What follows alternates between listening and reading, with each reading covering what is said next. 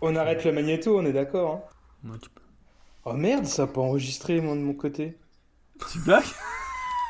Ah si, attends, non, attends. Mais attends, je comprends pas. Après, il y a l'enregistrement Skype, hein, mais. Bah ouais, je sais pas si, si, j'en ai quand même un de 50 minutes, mais je sais pas, je comprends pas, c'est bizarre. Écoute, je l'enregistre quand même et euh, je t'envoie ça.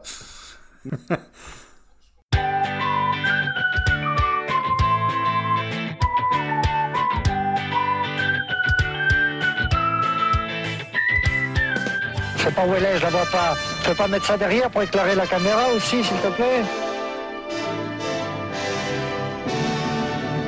Je vois pas où est la caméra. Bon, allez, tiens. allez. C'est terminé. Bonjour à toutes et à tous, je suis Jérémy et bienvenue dans le 52 minutes actu d'Upcast, le podcast qui vous parle en 52 minutes et pas une de plus de toute l'actualité culturelle, cinéma, séries, jeux vidéo, musique.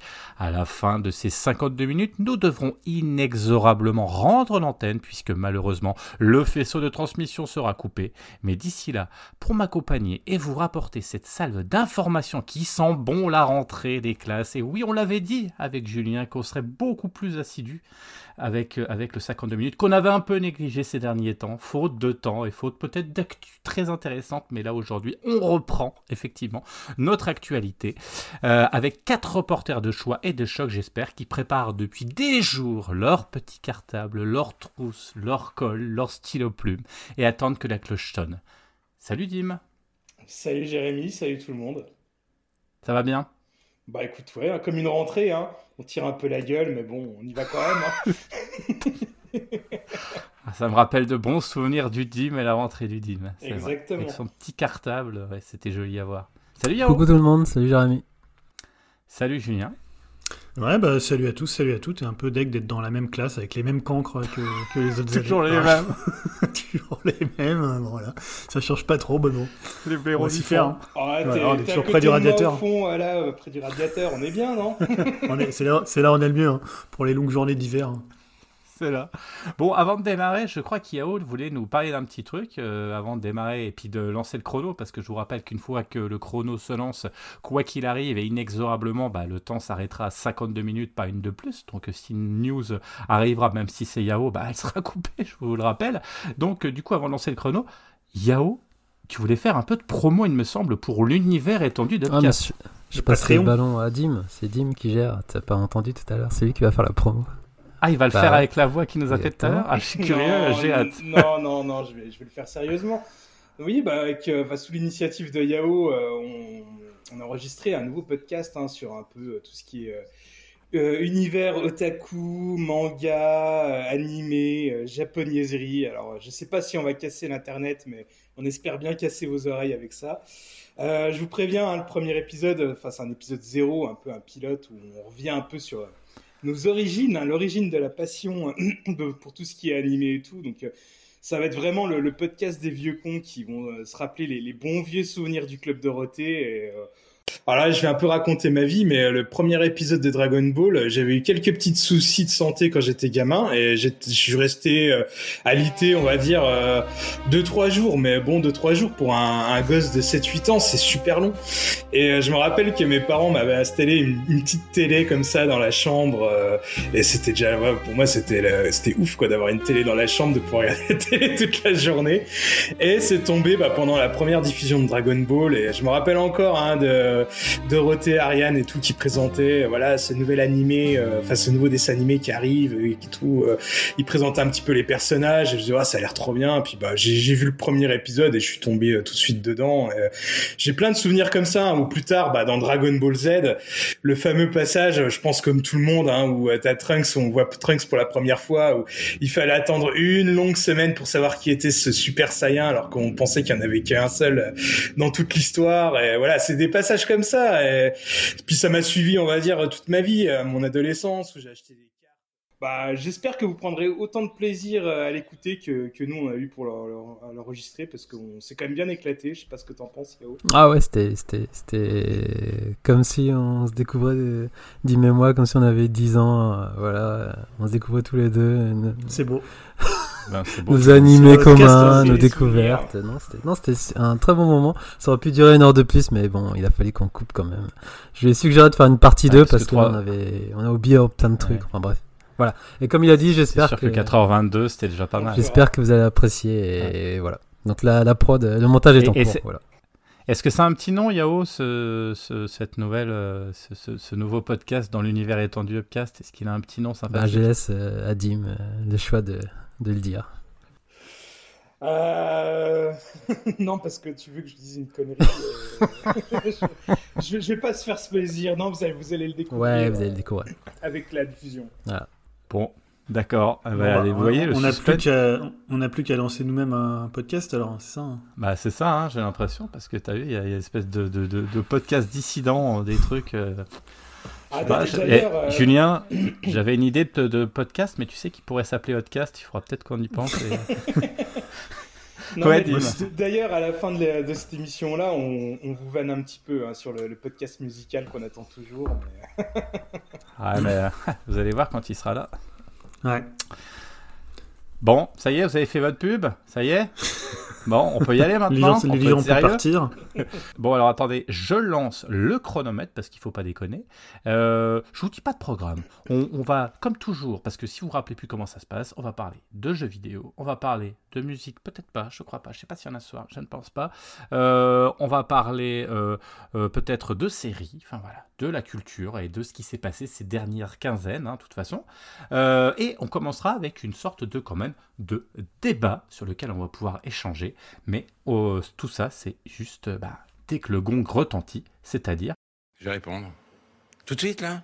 Ah bah Ça a oui. commencé? Bah oui, ça a commencé. L'émission a commencé Bah, on est à l'antenne depuis 5 minutes. Et je laisse du coup la parole à Julien qui va nous lancer le fameux débat. Sur quoi. Julien? Bah, déjà, est-ce qu'on va parler de Muriel Robin aujourd'hui? Je sais pas. C'est un peu la question que je me posais avant de cette émission. Nous, on en a pas beaucoup parlé, en tout cas, ça on sait. Mais après, Ouais, euh, voilà, on verra si c'est si ça si on est un peu on est un peu en avance pour en parler. dans blague à part, je voulais revenir un peu sur. euh, bah, vous avez peut-être un peu suivi ça si vous suivez l'actualité des, des jeux vidéo. C'est tous les leaks. Alors, euh, on va dire leaks, on va mettre des guillemets parce que je vais expliquer un peu comment ça s'est passé autour de, de Microsoft. Alors, il y a eu tout un débat un peu éthique. Je suis de éthique avec des gros guillemets, avec des, des lol sur Twitter, avec des gens qui disaient non, on peut pas parler des leaks. Oui, on peut parler des leaks. hein. Ça rappelle ce qui s'était passé sur GTA 6 quand il y avait eu tous les leaks et puis finalement il y avait certains disaient non on peut en parler d'autres on peut pas en parler enfin voilà c'est toujours des débats un peu ridicules là ce qui est plus intéressant c'est que finalement les leaks bah, ils viennent en fait de Microsoft hein. vous savez qu'en ce moment Microsoft euh, euh, notamment avec euh, avec la FTC il y a un procès qui est, euh, qui est en cours enfin une je sais pas si c'est un procès ou une, une, consultation et en fait ils ont euh, à un moment donné envoyé un mail et je crois qu'ils se sont trompés euh, dans la pièce jointe et dans la pièce jointe ils ont un peu euh, dévoilé toute leur stratégie à horizon euh, 2030 donc voilà un peu la boulette, hein, le truc. je sais pas qui a fait ça. Il est plus chez Microsoft d'ailleurs, d'ailleurs depuis. Donc c'est un peu une sorte de, c'est du leak, mais en même temps, tu vois, c'est nous ici, enfin tu vois dans Upcast, on, on fait rarement des trucs sur les rumeurs ou sur les, les trucs d'insider du jeu. Bon, on n'est pas du tout insider, donc on a zéro info quoi. Mais euh, pour le coup, euh, tu vois, c'est pas un truc qu'on va commenter. Là, c'est un, petit peu différent parce que finalement, ce qui a leaké, c'est des choses qui sont euh, validées, qui sont créées. En fait, c'est des, c'est des, des fichiers créés par Microsoft. C'est des présentations du créées par sérieux, Microsoft. quoi, là, pour le coup, c'est pas de la rumeur. Voilà. quoi.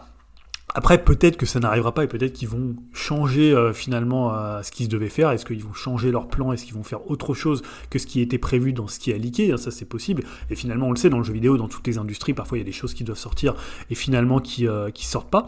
Mais on a appris quelques petits éléments intéressants, notamment sur le futur des consoles et sur euh, ce que j'ai trouvé intéressant dans ces leaks, c'est que ça valide un peu la stratégie de Microsoft. C'est-à-dire pour moi, c'est pas des leaks qui sont hyper importants dans le sens où euh, bah, finalement ça va complètement détruire Microsoft parce que toute leur euh, stratégie va être révélée au grand jour. C'est plutôt en fait des points qui vont montrer que bah, c'était un peu la stratégie qu'ils prenaient. On sait qu'avec le Game Pass, ils poussent pour le tout dématérialiser et puis finalement tous les, les, outils pour lesquels ils ont, par lesquels ils ont envie d'arriver à ce tout dématérialiser. Euh, il y a quelques éléments sur les futures consoles. Donc, les éléments qui étaient intéressants, c'est que bah, il y a des nouvelles consoles qui sont full démat qui ont leaké. Donc, il y en a notamment deux. Une qui s'appelle, alors c'est les noms de code, hein, qui s'appelle la Elwood, qui est une sorte de série S euh, recarrossée, et une qui s'appelle la Brooklyn, en fait, qui est une Xbox X full démat en forme de cylindre. Je sais pas si vous avez vu les, euh, les, les photos. Elle est assez, enfin, assez jolie, hein, elle ressemble à une sorte de, grosse enceinte. euh, bah, elle est un peu dans la tradition de ce qu'ils avaient fait avec la Series X, mais euh, totalement, euh, totalement arrondie. Alors c'est pas une, une mid-gen, hein, c'est pas hein, comme la, la PlayStation 4 Pro ou comme la Xbox One X, c'est vraiment une console full démat pour pousser euh, le service euh, Game Pass. Il y a quelques petits éléments en plus comme du stockage et comme un, Wi-Fi amélioré évidemment pour servir ce côté euh, full dématérialisation. Il y a un nouveau pad aussi qui vient un peu voir un peu ce que fait Sony avec la DualSense, avec notamment des retours haptiques. Donc je sais pas trop comment ça va se matérialiser concrètement sur la, manette, mais il y a une nouvelle, alors, je crois qu'il l'appelle la manette, le pad Sebil.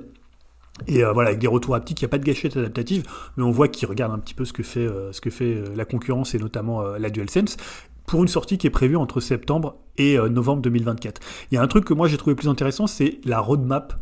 Euh, donc tout leur, leur plan, voilà, pour les gens qui bossent dans la com, dans le marketing, c'est assez intéressant parce que c'est souvent des choses qu'on va faire sur 3-4 ans. Donc là, tu as une, une roadmap notamment avec bah, l'idée que la prochaine génération de consoles arriverait en 2028. Euh, alors ils appellent ça full convergence. Euh, alors évidemment la date c'est pas très finalement très compliqué de la deviner avant. hein. Les consoles sont arrivées en 2020, donc tu peux dire 7 ans, 8 ans, ça paraît pas dingue pour une génération de consoles, euh, même si apparemment il y aura pas de mid-gen. Donc ça c'était assez assez intéressant. Et ils disent aussi un peu tout ce qu'ils vont pas faire et tout ce qu'ils vont faire dans ces années entre on va dire aujourd'hui euh, 2023 et, euh, et 2030. Et alors, déjà ils disent qu'il n'y aura pas de console portable qui est prévue, il n'y a pas de casque intra, il n'y a pas de, j'en parlais de mid-gen euh, version euh, pro, hein, donc c'est-à-dire pas de Xbox euh, Series X Pro.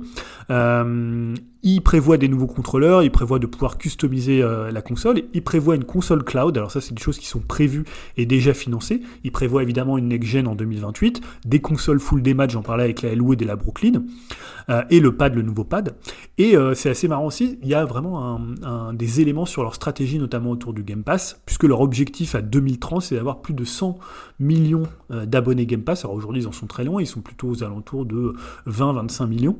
Euh, et euh, ce qui est assez intéressant, c'est qu'il il montre un petit graphique en fait qui, qui, qui essaie de montrer que la partie euh, cloud va être celle qui va être la plus développée. Alors cloud, faut penser, le cloud, faut penser que bah, aujourd'hui tu pourras peut-être jouer à ta Xbox sur ta télé, hein, c'est déjà le cas sur les Samsung. Donc euh, l'idée que le cloud presse- prenne de plus en plus d'importance dans l'écosystème Microsoft, c'est pas dingue, mais ils te font comme ça un graphique jusqu'en 2030 pour montrer qu'à un moment, bah, le Game Pass, il sera aussi sur le cloud, il sera plus important que la partie PC. Donc c'est assez marrant de voir comment leur stratégie aujourd'hui, tu vois une conférence Microsoft, c'est tout le temps Game Pass, Game Pass, tu vois, ils poussent à chaque fois, à chaque, fin, tu as disponible Day One dans le Game Pass, et on voit que c'est vraiment euh, leur stratégie. Il y a aussi des trucs qui sont assez intéressants qu'on qu'on fuité dans des, dans des mails aussi qui sont euh, sortis peu après, c'est le prix en fait, et les estimations qu'ils donnent pour les jeux euh, Game Pass. Donc tu apprends par exemple qu'ils estimaient que pour avoir Jedi Survivor dans, leur, euh, dans le Game Pass, ça leur aurait coûté 300 millions de dollars. Donc ce qui est une somme vraiment presque au-delà du budget du jeu. Alors, il y a des choses qui sont évidemment, euh, moins chères. hein. Par exemple, Baldur Gates, ils avaient estimé ça à 5 millions de dollars. Dying Light 2 à 50 millions. Euh, mais voilà, c'est pour ça qu'aussi ça pose des questions sur, la vie, sur le côté, la viabilité d'un service comme le Gamepad. Est-ce qu'aujourd'hui, euh, tu peux te permettre de mettre des jeux Day One dans un service euh, qui est euh, bah, qui est euh, qui est pas très très cher en soi, alors qui va augmenter. C'est aussi des- quelque chose qu'on a appris euh, récemment, c'est que bah, évidemment le Game Pass il va pas toujours rester à ce prix-là. Et est-ce que c'est viable pour l'industrie? C'est peut-être là le point le plus intéressant, c'est finalement cette stratégie du tout démat, du service à tout prix, donc euh, ce qu'on avait appelé le, Netflix du, du jeu vidéo. Est-ce que finalement pour l'industrie c'est viable? Ou alors se dire bah t'as un jeu qui est déjà à coûté 200, 250 millions de budget, est-ce que tu vas payer 300 millions pour l'avoir day one dans ton service, sachant que t'as que 25 millions? Après évidemment il faut que tu aies une courbe euh, exponentielle d'abonnés pour que tu puisses rentabiliser tout ça. Euh, mais c'est, intéressant de se dire est-ce que si ça marche pas, est-ce que ça sera peut-être euh, la dernière fois que Microsoft fera des consoles? Est-ce qu'ils vont se retirer? Parce que c'est vraiment leur stratégie un peu bah, c'est un peu le all-in, quoi. Tu vois, tu te dis si finalement le Game Pass ça prend pas, ils ont tout, tout mis là-dessus. Et, et euh, le, truc qui est assez intéressant là-dedans, c'est aussi quand tu as des leaks, c'est tous les, euh, les, dommages collatéraux que ça peut causer, puisqu'il y a des mails de Phil Spencer euh, qu'on fuité. Donc Phil Spencer, c'est le, boss de la division, euh, de la division Xbox chez Microsoft. Et en fait, il, il parle à un moment, c'est un échange de mails, tu vois, un peu informel avec un collaborateur, où ils disent est-ce qu'on pourrait racheter Nintendo? Donc Nintendo est venu comme ça se, greffer dans ces, euh, dans, ces leaks, et ils disent bah voilà, est-ce que combien ça coûterait de racheter Nintendo? Est-ce que ça pourrait le faire? Parce qu'on sait qu'il y a eu euh, de tout temps des rumeurs comme quoi Microsoft voulait acheter euh, Nintendo, qu'ils auraient Nintendo aurait genre leur a rigolé au nez en disant mais genre en gros voilà, enfin ils auraient vraiment pris ça presque comme une blague et à la légère et ils auraient dit ouais, genre jamais jamais vous enfin on, on sera avant ou jamais Microsoft rachètera Nintendo. Et là donc en fait Spencer dit que la stratégie ça serait pas tu vois de faire une OPA hostile sur Nintendo et qui ferait finalement euh, parce que ça, ça pourrait arriver ça on l'a vu avec Ubi qui était pas loin de se faire racheter avec une OPA et ils avaient fait front euh, tous les euh, tous les comment tous les collaborateurs d'Ubi pour essayer de sauver le soldat Ubisoft qui serait racheté je crois que c'était par à l'époque peut-être par Vivendi il me semble. Euh, mais voilà, et, et finalement Spencer dit il, faudrait qu'il faut du temps parce que Nintendo, il faut qu'ils comprennent l'intérêt qu'ils auraient à ce qu'on les rachète, et voilà, ça serait peut-être quelque chose sur la longueur. Ça, c'est assez intéressant de voir un peu les stratégies comme ça en coulisses parce qu'on est dans une stratégie du, du tout rachat et Microsoft aujourd'hui, bah, c'est un peu leur. Je vais pas dire que c'est leur seule stratégie, mais c'est vraiment la manière dont ils conçoivent euh, de dominer le marché, c'est-à-dire de faire des rachats de studios massifs. hein. On l'a vu avec Bethesda et on va le voir avec Activision, euh, Activision King. Et euh, ouais, tu voulais le dire, euh, Ben, Par contre, ça serait quand même une sacrée catastrophe parce que on est quand même là, ils sont, comme tu dis, c'est du all-in. C'est comme si, enfin, moi je reprends, je reprends l'image quoi. Mais si tu joues au poker, que tu fais all-in, mais que t'as montré tes cartes avant, bah t'as perdu quoi. Après, les cartes, ils les ont déjà montrées. euh, tout Alors, le monde sait que. C'est là où je tu voulais en venir. Est-ce qu'on le n'est pas, on n'est pas plus Là, moi, ce que je trouve intéressant dans ce que tu dis, bah effectivement, je suis pas, il n'y a pas des, des spoils de ouf. Ce que je veux dire, c'est que ça me semble un peu logique. On sait que euh, que le démat chez eux marche plutôt bien. C'est un petit peu le, le faire valoir de, de leur boîte. Euh, après, ce qui est intéressant, c'est que ça montre aussi l'avenir encore plus euh, plus concret euh, du jeu vidéo parce que je pense que Sony doit pas être très loin. Euh, alors Nintendo, c'est toujours c'est plus intéressant Ils Nintendo ont parce une que génération de retard. Donc, Ouais, puis eux, ils s'en foutent. Ouais. C'est d'autres, tu sais pas, ça truc, ils vont te sortir un, je sais pas, un, un slip virtuel. Enfin, c'est un truc que tu dis, mais d'où ça vient? Non, mais vous voyez ce que je veux dire Nintendo, c'est toujours, tu dis, ok, ils sont là où on les attend pas. hein, donc, euh, ça peut être marrant. Alors après, peut-être qu'ils vont rentrer dans les rangs. Je pense pas. Enfin, en tout cas, on verra. C'est toujours assez drôle.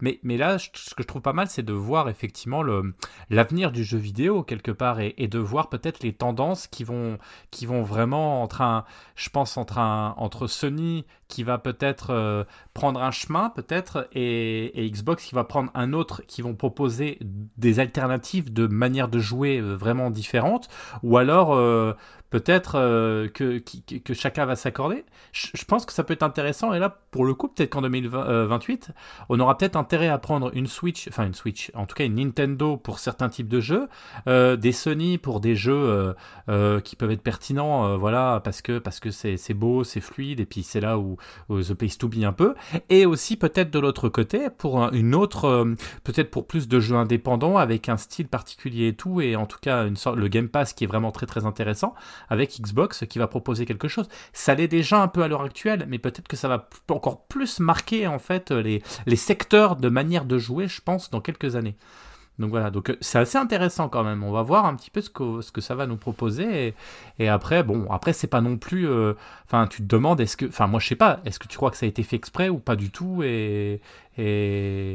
ah, je pense pas, je pense que t'as jamais aucun intérêt à ce que ton, ta roadmap sur autant de temps leak, tu vois. Je pense pas que ça Ah. soit quelque chose qui. Ça peut faire flipper les concurrents quand même. hein. Ouais, ou alors ils vont complètement changer. Après, tu vois, c'est pas très bon en termes de com quand t'as une console. Finalement, ça, ça, cache un- ça casse un peu l'effet annonce. Toi, si t'as- tu annonces une nouvelle console, bon, après, c'est pas non plus, tu vois, c'est pas de la mid-gen, c'est juste, euh, juste une gamme qu'ils étoffent avec des, du full démat, un peu comme ils ont fait avec la série S. Donc, je suis pas sûr que ça leur portera, leur portera préjudice. Après, il y a peut-être plus des gens qui, tu vois, peut-être Nintendo, ils peuvent un peu tiquer parce que, en plus, dans les mails qui sont sortis de Phil Spencer, finalement, ils spoilent un peu la prochaine Nintendo Switch parce qu'ils expliquent que, en fait, euh, Activision a rencontré euh, Nintendo pour parler euh, du futur euh, de la Switch et donc de porter Call of Duty sur la Switch et que c'est là qu'on a appris que finalement la Switch 2 elle aurait plutôt une puissance qui serait proche de la PS4 alors qu'avant euh, on en avait parlé euh, je sais pas si on en avait parlé avant ou peut-être parlé en off euh, bah, de toute la partie à la Gamescom apparemment il y a des il des devs qui ont pu voir la Nintendo Switch qui avait été présentée avec avec un, un- une sorte de, de- mise à niveau de Breath of the Wild et de la démo de Matrix qui était sortie sur PS5 et Series X. Donc à l'époque tout le monde disait ah ça veut dire que c'est du euh, UE5 donc ça va tourner sur un truc qui est équivalent à la PS5. Voilà, on sait qu'avec des trucs comme le DLSS, euh, tu peux euh, faire quelque chose qui se rapproche des nouvelles générations sans avoir non plus euh, la puissance de cette génération-là. Donc après, ça a des démage collatéraux dans le dans le dans, l'industrie.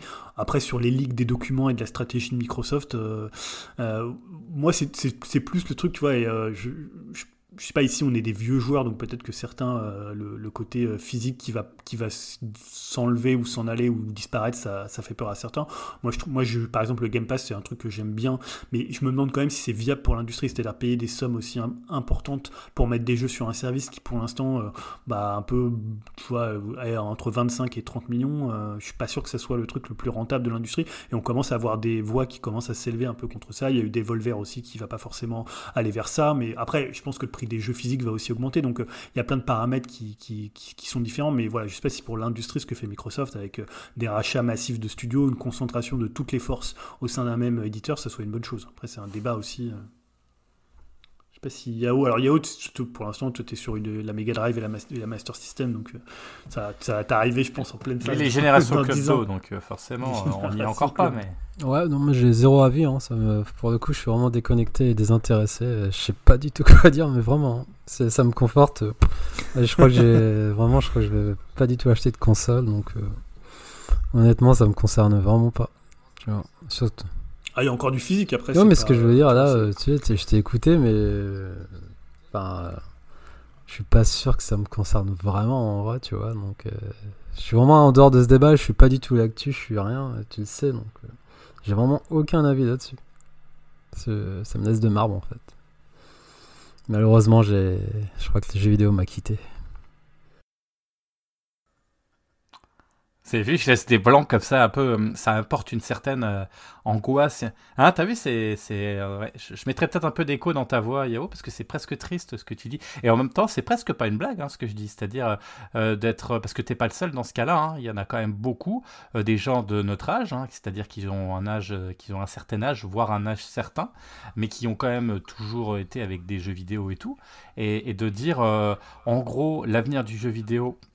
Parce que c'est pas ce que tu dis, mais c'est ce qu'on comprend un peu. C'est-à-dire que là, ça ne m'intéresse pas parce que bah, je me retrouve pas. Alors, c'est marrant d'ailleurs.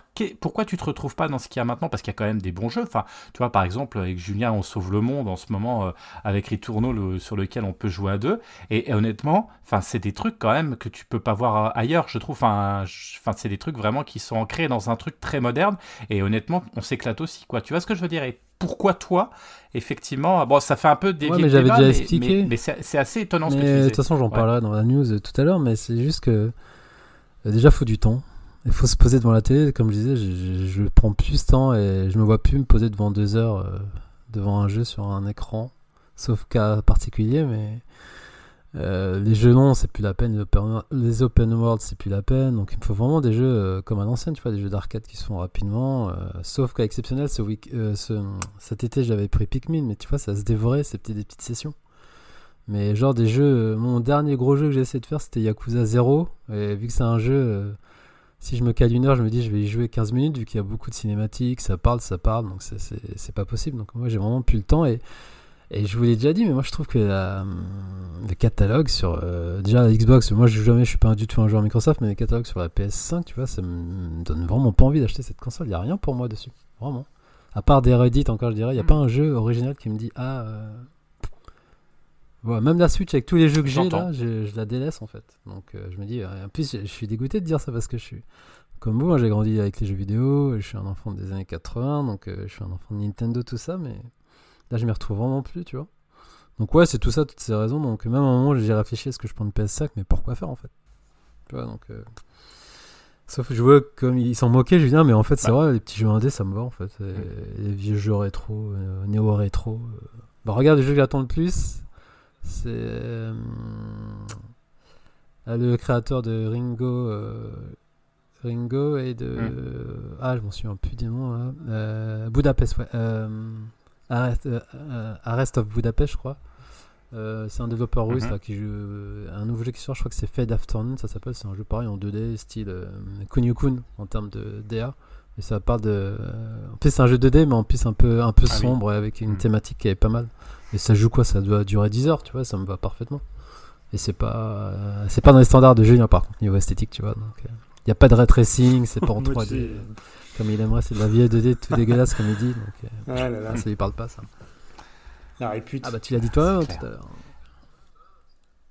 Non, non, non, mais je, je, je, je blaguais. Après, tu sais, là, c'est plus, euh, finalement, c'est pas tant un truc sur euh, est-ce que le jeu vidéo, ça nous intéresse encore, c'est finalement, est-ce que euh, l'avenir du jeu vidéo tel que Microsoft l'imagine, c'est-à-dire un truc presque full des maths avec du Mhm. service, euh, finalement avec des, des studios qui sont rachetés pour produire du contenu sur un service comme le Game Pass, avec tout ce que ça implique, c'est-à-dire, bah, c'est du, du contenu. Alors, est-ce que si tu veux en mettre tous les mois, ça, tu, tu vas rogner sur la qualité du jeu parce que tu faut le lancer? On a eu l'exemple avec Redfall, qui est finalement un projet mal né, mais qui devait quand même alimenter le Game Pass. Et dans les mails qu'on a eu, euh, bah, Spencer a dit que entre, en gros, entre la sortie de Halo Infinite et Redfall, c'était catastrophique en termes de délai pour rien sortir parce que tu alimentes pas le Game Pass. Donc, tu sais, c'est un peu comme Netflix, c'est-à-dire qu'à un moment donné, tu es obligé de mettre du contenu sur ton service. Euh, et parfois ça peut se faire, je dis pas que c'est le cas, hein, mais après chacun euh, voit, hein. est-ce qu'un jeu comme Starfield c'est, c'est du contenu au rabais, je, je pense pas, mais tu vois, c'est, un moment de te dire, est-ce que finalement tu fais pas ça juste pour alimenter ton contenu et donc tu vas produire des jeux et produire des jeux et racheter du studio, des studios et des studios, faire une concentration euh, massive, ce qui est toujours dangereux dans une industrie quand tu as une concentration massive de studios, tu vois, posséder Activision, posséder Bethesda, posséder, enfin, toi, on commence à voir beaucoup de concentration dans le monde du jeu vidéo, tu as de moins en moins de boîtes qui sont soit indépendantes ou qui appartiennent à des plus petits euh, conglomérats que ce qui est le cas. Euh, c'est pour ça que d'ailleurs le, le rachat de, de Activision est aussi long, c'est parce que c'est un rachat tellement massif euh, qu'à un moment donné ils sont obligés de prouver qu'ils vont pas avoir un avantage décisif par rapport à la concurrence. Et on parlait du cloud, et le cloud c'était vraiment le truc qui bloquait, notamment euh, en Angleterre. D'ailleurs ils ont revendu finalement euh, les droits du cloud à Ubisoft.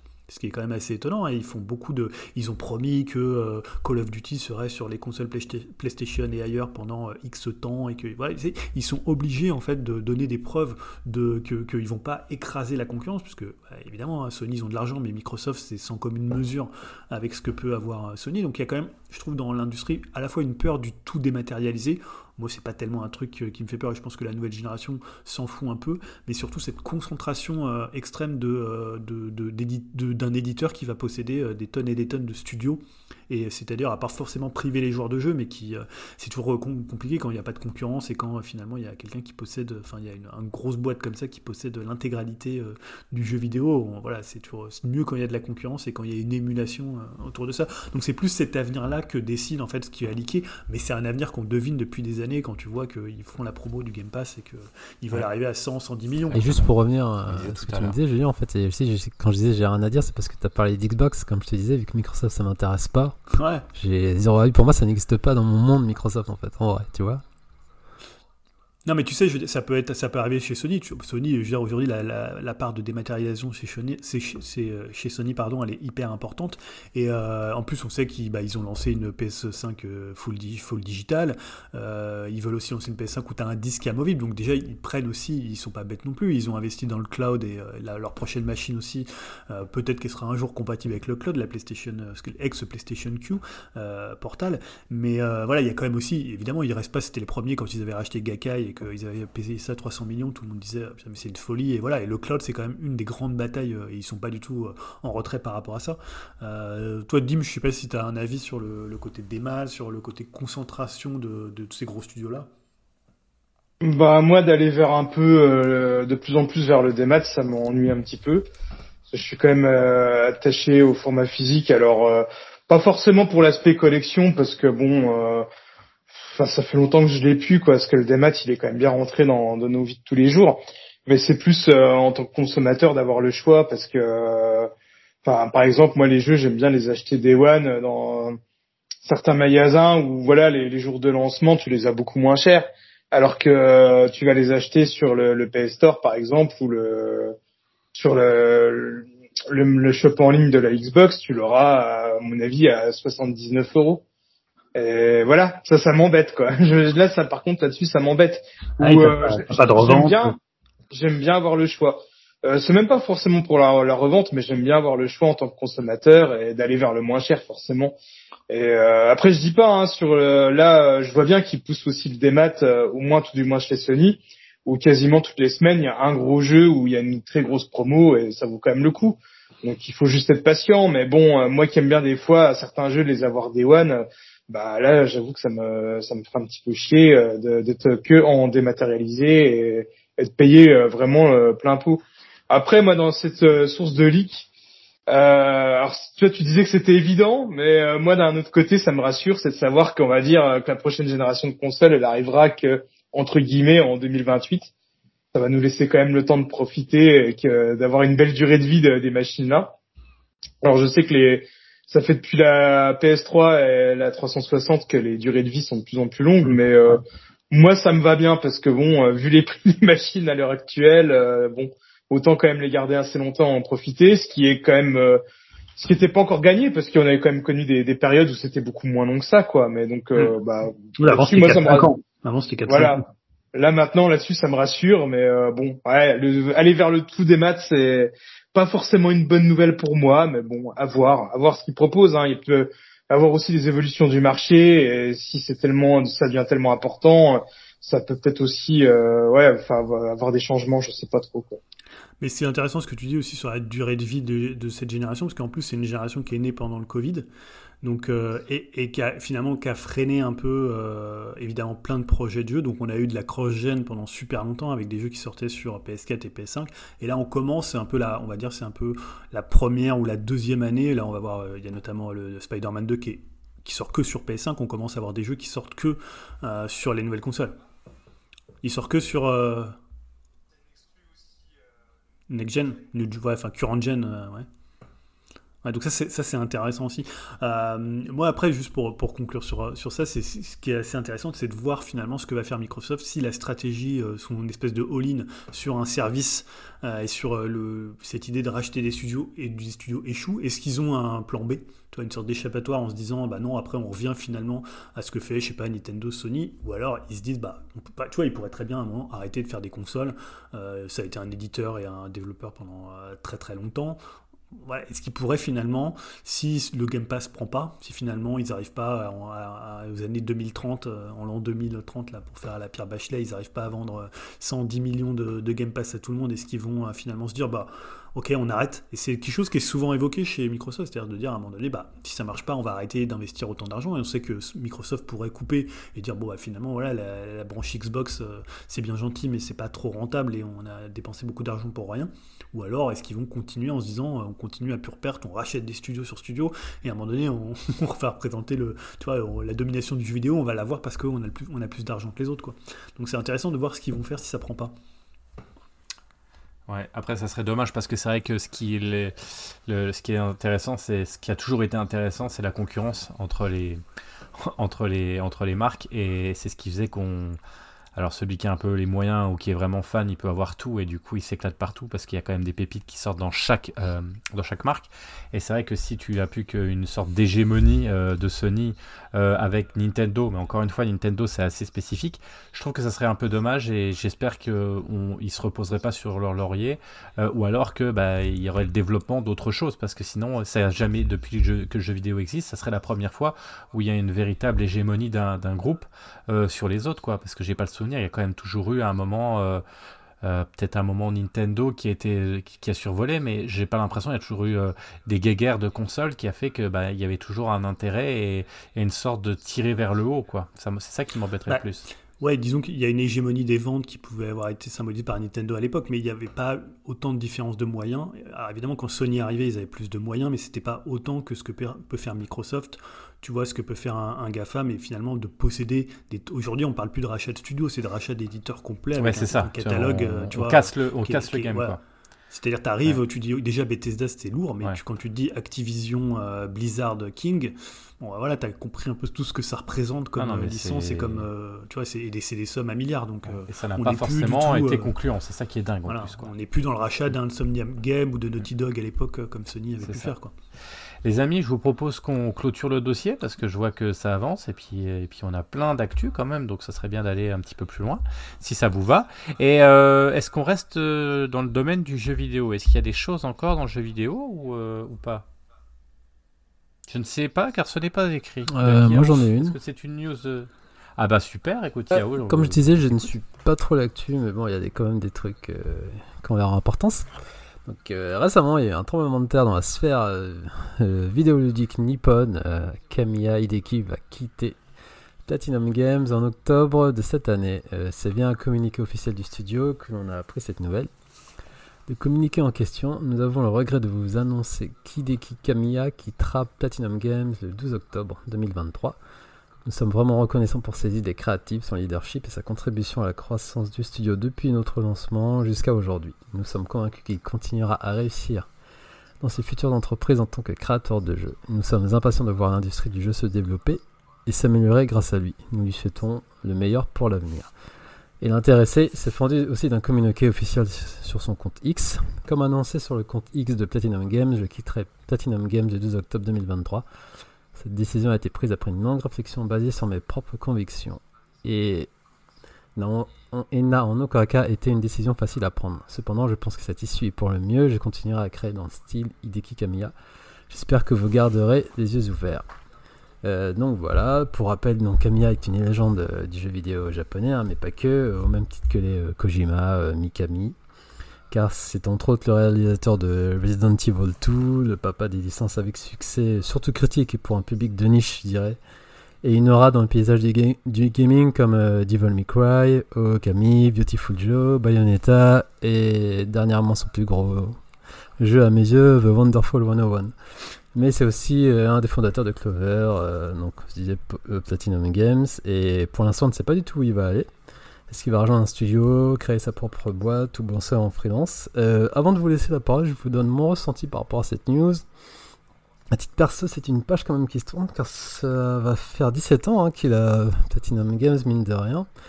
Après, malheureusement, depuis qu'il y est, je trouve, euh, bah, il a créé un gros hit avec Bayonetta, hein, le jeu préféré de Julien, si j'en crois son CV.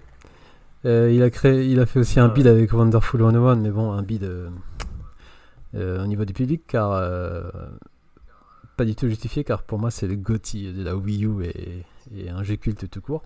Mais c'est aussi un projet abandonné, le fameux Scalebound euh, qui était prévu, qui, a été montré par, pardon, à l'E3 en 2017. Et une autre annonce en, en- grande pompe, c'était Project GG qui date de 2020 et le jeu était censé avoir une présentation en juin 2023 de l'E3.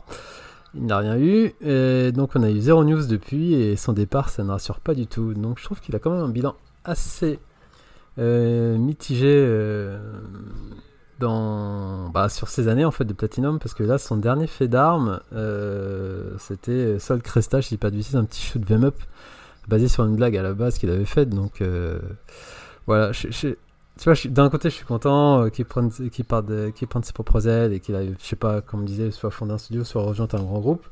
Mais en même temps, je me dis qu'il a, j'avais peut-être de grosses attentes à titre perso et je trouve euh, qu'il a baissé d'un cran, je trouve, euh, de niveau par rapport à sa place au sein de PG. Je sais pas ce que vous en pensez, notamment toi, Julien, toi qui es fan aussi de la. Bah, non, mais après, je pense que tu peux pas enchaîner autant de, de bits commerciaux et euh, voilà, continuer. Alors, il y a Nier Automata aussi, dont tu pas Ouais, parlé, mais- qui avait, euh, qui avait bien Ouais, mais je veux marché. dire en tant que réalisateur, pas un je veux dire. Il dit qui Non, non, mais euh, après, je pense qu'il avait aussi pris de la distance par rapport à la euh, réalisation pure. Il était aussi dans des. Après, il était plus proche de la présidence, de, de- de choses qui étaient peut-être un peu différentes. Après, moi, je trouve que le communiqué, de- le communiqué de Platinum, il est un peu bizarre. Tu vas se dire, nous Ouais, allons. ça commence comme ça, que Ce pas lui qui l'annonce, que. T'as l'impression qu'il est mort, les gars, tu vois, c'est un peu bizarre. Ou que, alors, il y a des bruits de couloir qui disent qu'il est, il est dur à gérer, que voilà, il y a des trucs qui tournent un peu comme ça. Il y a aussi des bruits de couloir qui disent qu'il rejoindrait un studio euh, chinois. Euh, je sais pas du tout les raisons pour lesquelles, mais tu vois, Platinum, depuis quelques années, euh, c'est un studio qui produit quand même très peu de nouveaux titres, alors qu'ils s'étaient quand même fait connaître sur ça et qu'ils avaient vraiment, euh, tu vois, les dix premières années de Platinum, c'est un peu euh, assez ouf tout ce qu'ils ont créé, donc je pense qu'il y a peut-être. Bah, il y a Astral Chain, hein. je sais pas, est-ce que ça peut si. Non, mais est-ce que ça. Oui, mais bref, c'est- il y, a- assez peu de jeux quand même. Et est-ce que c'est pas aussi un truc qui pourrait signifier bah, la fin du studio? On sait, il y a, y a Minami qui était. Enfin, le, président qui était parti.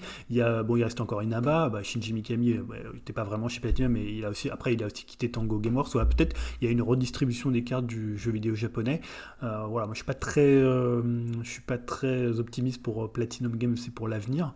Euh, parce que je pense qu'il manque peut-être de, de- de grands noms maintenant pour, pour faire des jeux. Est-ce qu'ils vont rester sur leur même licence? C'est un peu, un peu compliqué. Et je trouve que le communiqué il rassure pas tellement clair. sur euh, l'avenir de. de Mais comme je disais, par contre, ce qui me fait chier, c'est quand il avait présenté le jeu qu'il devait réaliser tout à, patati patata comme Scalebound, et voilà, tu vois, il se casse et quid de ce jeu. Bon, après, c'est peut-être euh, secondaire, mais c'est encore un. Bah ouais, comme tu dis, c'est pas rassurant. Et Oui, même ouais, parce que ça devait être un jeu qui, Oui, un jeu qui réalisait C'était lui-même. le retour de Camilla en fait. Bah, peut-être qu'il va, pour le coup, il va être Bah, abandonné, ouais. hein, je pas. Ou alors ils vont le reprendre chez Platinum, mais je Ouais, pense pas je qu'ils puissent emmener la propriété intellectuelle du jeu. Je quoi. sais pas si vous avez des avis. Après, Ouais, vas-y, Jérémy. Bah, le problème de Platinum, déjà, c'est que je pense qu'ils sont ancrés dans un style. C'est-à-dire que ils s'étoffent pas beaucoup. Tu vois, des Konami, des Capcom, ils ont leur style, mais ils vont aussi voir ailleurs. Moi, je trouve que Platinum, t'attends un truc, et quand ils essayent de faire un peu autre chose, euh, ben, soit ils se plantent, soit, euh, soit ça plaît pas, quoi, en fait. Et, on attend toujours à retrouver euh, des jeux qu'ils ont pu faire d'action avec euh, le côté frénétique, etc. Et dès qu'ils vont vers autre chose, bah, tu leur dis, bah, les gars, non, mais c'est pas, on retrouve pas le platinum, c'est pas platinum, ou alors, ou alors c'est du jeu de niche, tu vois. Donc, quelque part, pour lui, bah, c'est bien, parce qu'à un moment, quand tu quand t'es un peu trop plan-plan et quand t'es enfermé dans un truc où, où tu- t'ennuies, où visiblement, bah, ça marche plus, bah, rebondir, euh, c'est ce qu'il faut faire, quoi, parce que le mec, on sait, il n'y a, pas a pas débat, il a du talent, donc il n'y a pas de souci. Après, si tu, ça correspond plus avec les gens avec qui tu travailles, ou au contraire, tu es trop euh, ancré dans un quotidien qui font que tu fais plus grand chose, bah, de toute façon, quoi qu'il arrive, la suite n'aurait pas été forcément très brillante. Ou en tout cas, je te parle pas du jeu, mais en termes, on va dire, de, de retour euh, et de, de, de, succès. Donc, euh, quelque part, il va peut-être aller ailleurs, euh, il va peut-être aller vers l'indépendant, comme certains ont fait, il va peut-être re- retrouver un autre, un autre grand groupe, comme tu disais tout à l'heure, et puis peut-être que ça va le stimuler et le faire repartir sur, sur de nouveaux projets qui vont, euh, qui Aboutir surtout. en espérant qu'il va pas J'allais dire qu'ils Comment vont aboutir surtout parce que dernièrement, c'est un peu ça. Bah, aboutir, ouais, ouais, ouais, ouais. Bah, c'est ça, aboutir. euh, après, après c'est là, c'est un petit peu qui tout double aussi, hein, parce qu'il y en a beaucoup aussi qui, qui ont fondé des petits trucs euh, pour refaire. euh, J'ai oublié le jeu, mais il y a plein de jeux. Euh, euh, c'est quoi, Mighty Ah oui, euh, euh, 09, là, Mighty où Number le One, mec ouais. de. euh. Ouais, ouais, voilà, typique euh, où le mec euh, il peut pas faire de Megaman, donc il refait un Megaman Wish euh, qui est. Moi je l'ai le jeu, mais c'est une purge tellement c'est nul. Euh, Enfin voilà, donc attention à pas tomber dans ces travers là aussi sur lequel tu peux te retrouver avec une petite boîte indépendante, avec pas trop de sous et t'essaies de refaire ce que tu faisais avant avec encore moins de moyens quoi. Donc. Après, ou alors, ou alors au contraire, tu te dis j'ai pas de moyens, mais comme j'ai du talent et des idées, ben, je vais avec le peu de moyens que j'ai, je vais faire un truc de fou, Euh, parce que ça va, on va privilégier le gameplay. Donc non, bah après c'est, je pense que de toute façon, euh, s'il faisait plus rien de bien, enfin, j'exagère un peu. Ouais, hein, je sais, mais je vois ce que tu veux c'est dire, pas vrai.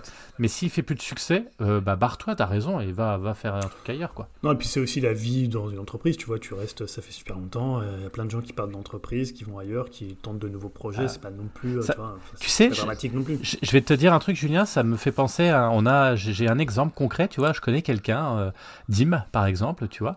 Bah, lui, il a fondé, il a fait un nouveau podcast, tu sais, où, euh, où justement, bah, tu vois, il se renouvelle et, il fait d'autres choses. Et ben, ça lui a fait le plus grand bien. Bah, tu vois, on attendait que ça, quoi.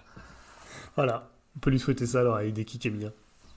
Ah, c'est quand même, c'est ce que je disais, c'est quand même euh, quelque chose de- de- d'assez énorme ce, ce- ce groupe, euh, même si c'est vraiment, je trouve, euh, très très très très spécifique et très singulier, quoi. Donc on peut, ça passe ou ça casse toujours, mais c'est vrai que c'est assez intéressant. Yao, Bah, tu- je voulais juste rebondir sur le la TGS boucle est si j'ai le temps, je sais pas. C'est selon vous. Écoute, euh, vas-y, vas-y. Il y a eu le Tokyo euh, Game. Show 2003 qui s'est déroulé du 21 au 24 et qui a été un grand succès. Donc au cours des 4 jours, l'exposition a été visitée par 243 238 personnes. C'est presque deux fois plus que l'année presse- que l'année dernière et le nombre de visiteurs s'est approché du chiffre record de 2019 où 262 076 personnes avaient visité le TGS. Et le salon de 2024 est déjà euh, reconduit. Ce sera euh, pareil aux alentours de même date, donc du 26 au 29. Euh, D'habitude, traditionnellement, j'adore ce salon. Forcément, le Japon, hein, comme tu avais fait une présentation, je suis un otaku euh, dans l'âme. Mais cette année, je suis vu d'une oreille et d'un œil parce que d'habitude, je suis à fond. Mais ces dernières années, euh, mon goût pour ce salon ne cesse de décliner. hein, c'est en rapport avec ce que je te disais par rapport au JV. Et comme le 3, j'ai l'impression euh, de ne voir que des redites. Donc c'est pareil, ça va être du RPG à gogo, des, des genres des Yakuza, des suites à gogo, euh, pareil du Capcom avec toujours les mêmes licences à gogo. Donc j'ai l'impression vraiment que c'est un salon qui tourne en boucle, ça se renouvelle pas. Mais bon, après, c'est un gros salon comme le 3, donc faut, faut vendre. Mais euh, oui, je disais, je n'avais pas détaillé le salon encore, c'est juste mon ressenti. Donc si vous voulez plus d'infos, hein, c'est pas ici que vous allez les trouver. Et en plus, j'ai l'impression qu'une bonne partie de la presse française euh, qui suivait ce salon à l'époque a fait l'impasse dessus. Parce que d'habitude, j'avais 3-4 sites sur lesquels je, je suivais. Même Gamecube cette année, ils ont fait l'impasse, mais on sait pourquoi. Enfin, une partie de l'équipe est- n'est plus là. Mais il y a toujours Sumimasen qui, qui s'y intéressent et qui, grâce au Patreon, fait un bon petit voyage au Japon. hein. On devrait faire ça aussi. Mais euh, ils sont toujours en train de fournir, euh, tourner des vidéos en fait. Donc ils n'ont pas fait de débrief du salon, donc c'est toujours en cours. Donc c'est un peu un sentiment bizarre vu que le salon est déjà terminé.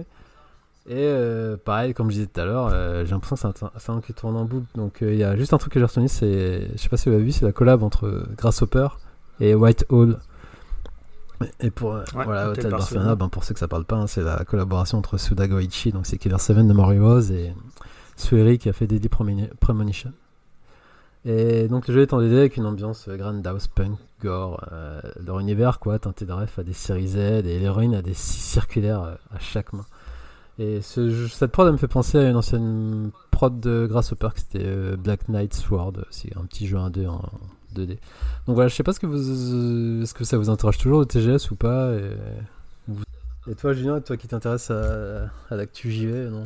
T'as pas plus d'infos que ça? Non, j'ai un peu suivi, j'ai un peu suivi via, via Sumimasen. Après, il y a, c'est- il y a plus trop de conférences euh, très intéressantes. Enfin, il y avait quand même Square et Capcom et Xbox qui ont fait une conférence, mais c'est un peu moindre que les autres années. Mais c'est peut-être plus parce qu'il y a moins de jeux, tu vois, le, le côté RPG m'intéresse moins. Euh, après, il y a eu Dragon, Dragon Dogma 2 qui a l'air plutôt Mm. cool. Il y a quand même des trucs assez sympas autour de Yakuza aussi. Euh, non, non, il y avait des trucs bien, mais euh, voilà, j'ai pas encore eu le temps de tout débriefer pour tout dire en fait. Voilà pour ma part. Ok. Eh ben merci Ao. Grosse grosse page euh, de jeux vidéo. On va sur le temps qui reste, sur la petite, la grosse dizaine de minutes, on va on va peut-être aller vers euh, déjà le cinéma. Et je voulais revenir quand même parce que parce que c'est quand même quelque chose d'important sur euh, effectivement euh, la grève des scénaristes. Euh, vous avez entendu parler hein, parce que ça fait quand même pas mal de temps qu'il y a cette grève aux États-Unis. Donc depuis le mois de mai d'ailleurs, hein, des milliers de scénaristes américains faisaient grève. Pour pourquoi? Alors bah, vous vous en doutez peut-être, mais c'est quand même assez intéressant de revenir dessus. D'abord, c'était pour une meilleure rémunération, c'était pour avoir aussi plus de récompenses par rapport au travail, particulièrement sur les séries, parce qu'on sait que bah, des séries à succès, bah, c'est quand même grâce aux scénaristes, faut pas l'oublier, hein, souvent on l'oublie. Et aussi, et ça c'est intéressant et c'est un peu la nouveauté par rapport aux grèves précédentes, c'est aussi parce que c'est vrai que ça, fait froid dans le dos et je pense à ça aussi personnellement par rapport à mon métier, mais les intelligences artificielles grandissantes qui font que bah, c'est tellement euh, puissant que bah, maintenant euh, un- un- une, enfin des chats GPT, etc. euh, peuvent faire aussi des scénarios qui des fois tiennent effectivement bien la route. Donc fort de ce stress et de tout ça, et ben effectivement ils se sont mis en grève pour avoir, vous avez bien compris, plus de reconnaissance. Donc euh, la Writers Guild of America, la WGA, hein, bien connue, donc le syndicat des scénaristes, a conclu le dimanche 24 septembre dernier, donc il y a quelques jours, euh, un accord de principe avec les studios qui va logiquement améliorer les conditions des artistes et visiblement faire un grand pas vers une reconnaissance. Donc ça c'est plutôt intéressant. Comme euh, eux l'ont dit, effectivement, nous sommes toujours en grève. hein. La grève n'est pas terminée, ou va se terminer. Ça se trouve quand vous écouterez ce podcast, la grève sera terminée. Mais à partir d'aujourd'hui, nous suspendons le piquet de grève, c'est-à-dire qu'ils sont plus devant en train de crier à mort Louis Croivet Bâton euh, devant les studios. Ils sont rentrés chez eux. Le calme va revenir euh, selon les grévistes. Euh, on sent qu'on sort donc du coup d'une nouvelle crise importante, hein, qui n'est pas la première à Hollywood, puisque les plus anciens d'entre nous hein, se rappellent la grève de 2007, hein, qui avait duré quand même 100 jours. vous vous souvenez, on était dégoûtés parce que toutes nos séries, c'était quand même l'époque des où toutes les, on est, enfin les, le renouveau des séries, donc on avait tous les Lost, les machins et tout, euh, euh, bah, qui ont été arrêtés ou coupés en plein milieu. On se demandait ce qui se passait.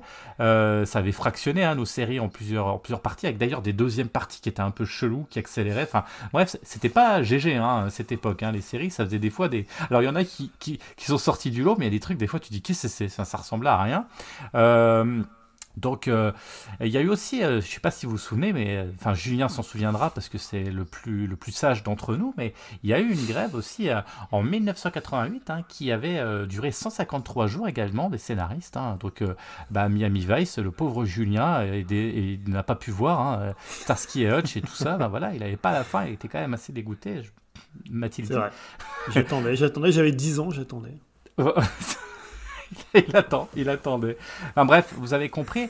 Euh, moi, ce qui m'intéresse maintenant, parce que tout ça, c'est bien, bien sympa, mais ce qui m'intéresse, c'est de savoir, dans les prochains mois, quel est l'impact, en fait, que, cette grève a eu. Est-ce qu'il y a un véritable impact sur les séries? Alors maintenant, on sait que les séries ne font plus euh, 25 épisodes comme ça pouvait l'être à l'époque. Maintenant, on est plus sur de la mini-série, sur des épisodes et c'est ça aussi qui faisait grève aussi à cause de ça, hein, parce que maintenant une, une saison c'est 6-8 épisodes d'une heure, euh, c'est beaucoup plus, beaucoup plus court, donc si c'est plus court, bah, ils mettent pas par exemple un an pour faire le scénario, mais plutôt 6 mois, vous voyez, ça change tout aussi pour eux, hein, les, les, les, fonctionnements, les mécaniques et les habitudes actuelles.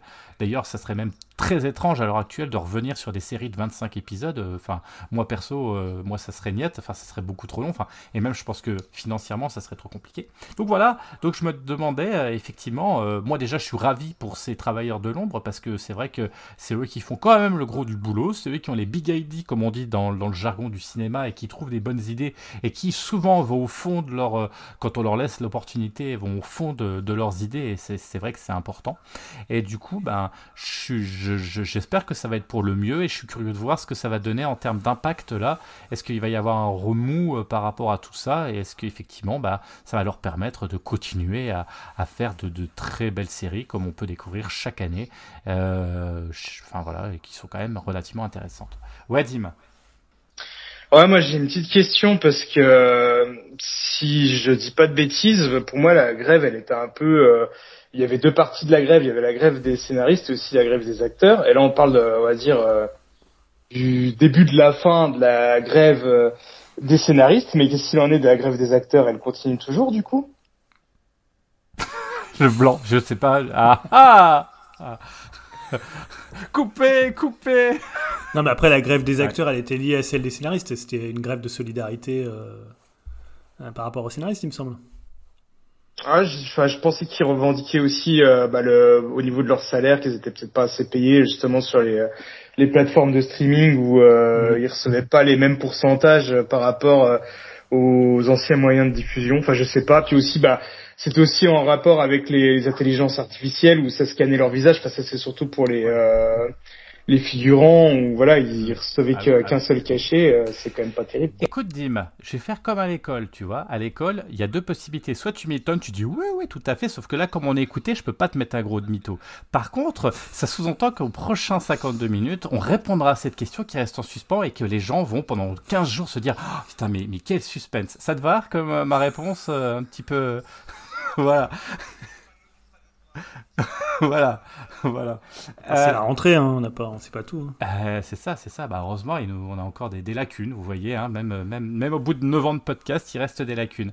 Je, je, balance comme ça vite fait ma deuxième note, si ça vous va. Euh, c'était juste parce que ça me fait plaisir aussi. Alors, euh, moi, je suis un gros fan de John Carpenter. Enfin, il y a encore là cet été. Enfin, je me fais tout le temps des films. J'aime bien me refaire des films de John Carpenter. Je trouve que c'est vraiment, c'est quelque chose de, ça ne vieillit pas. Ça ne vieillit pas. Et et là, eh ben, figurez-vous que John Carpenter va sortir, il y a un nouveau projet qui s'appelle Suburban Screams. Donc les John Carpenter Suburban Screams, de son nom complet. C'est le nouveau projet du maître de l'horreur on l'avait pas vu, je vous rappelle quand même, depuis The Yard en 2010. Donc ça fait 13 ans qu'on n'a pas de nouvelles de John Carpenter. Ce que je peux comprendre parce que c'est vrai qu'il est quand même, c'est toujours un peu compliqué, hein, conflit avec le, avec l'Amérique, avec, quand je dis l'Amérique, c'est euh, au sens large, avec les studios, avec, avec le cinéma. Euh, et c'est ce qui fait souvent ses meilleurs films, c'est quand il est bien vénère face à ça.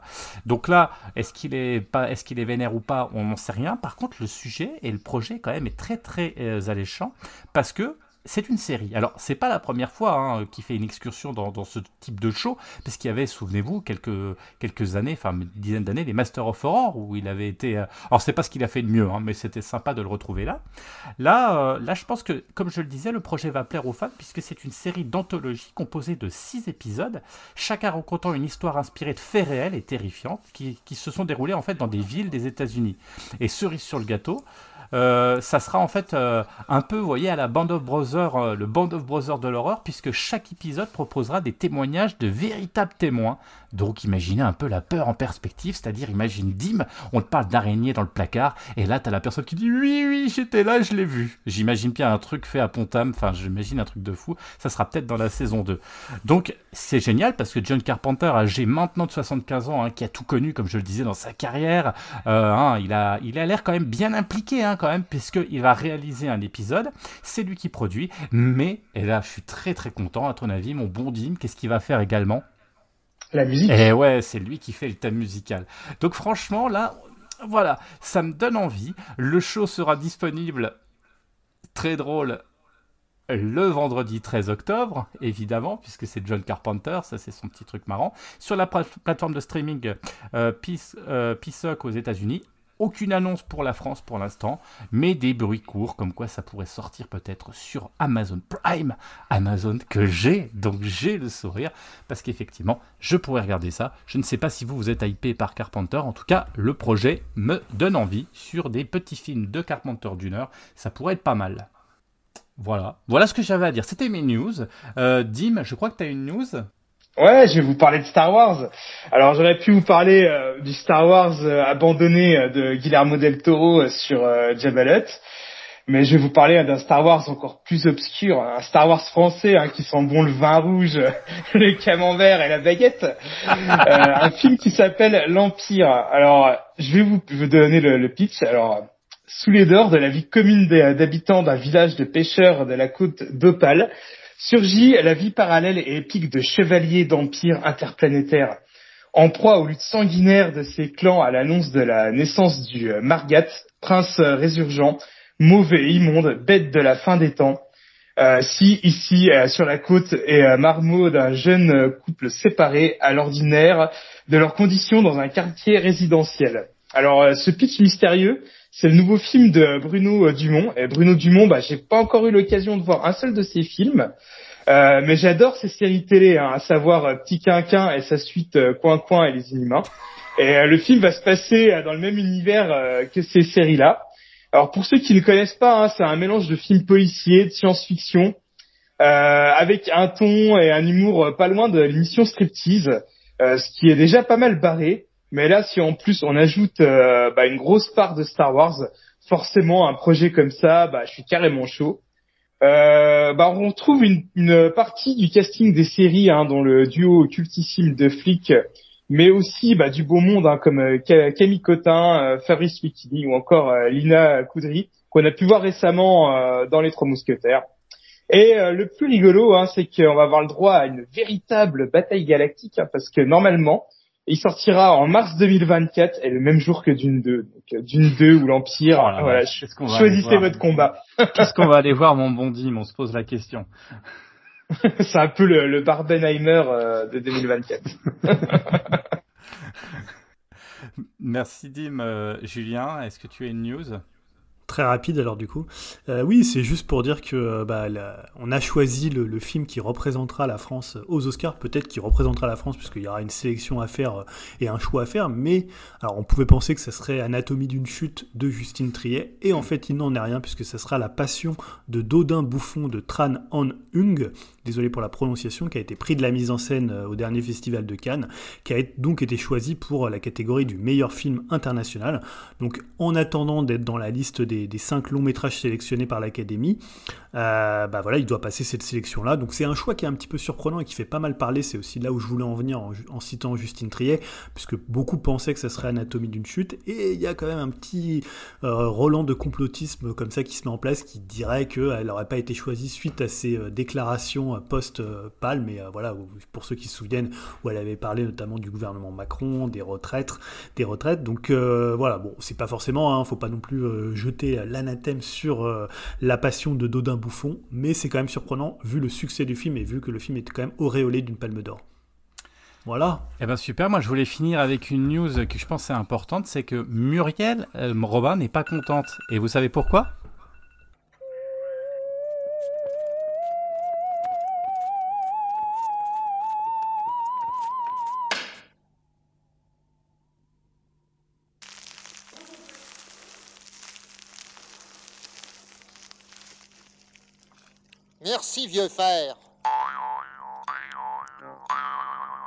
Mmh. rien de plus exquis qu'un œuf de parapluie. Comment? Déjà 8 heures. Les émissions de Téléchat sont terminées. Je vous rends l'antenne.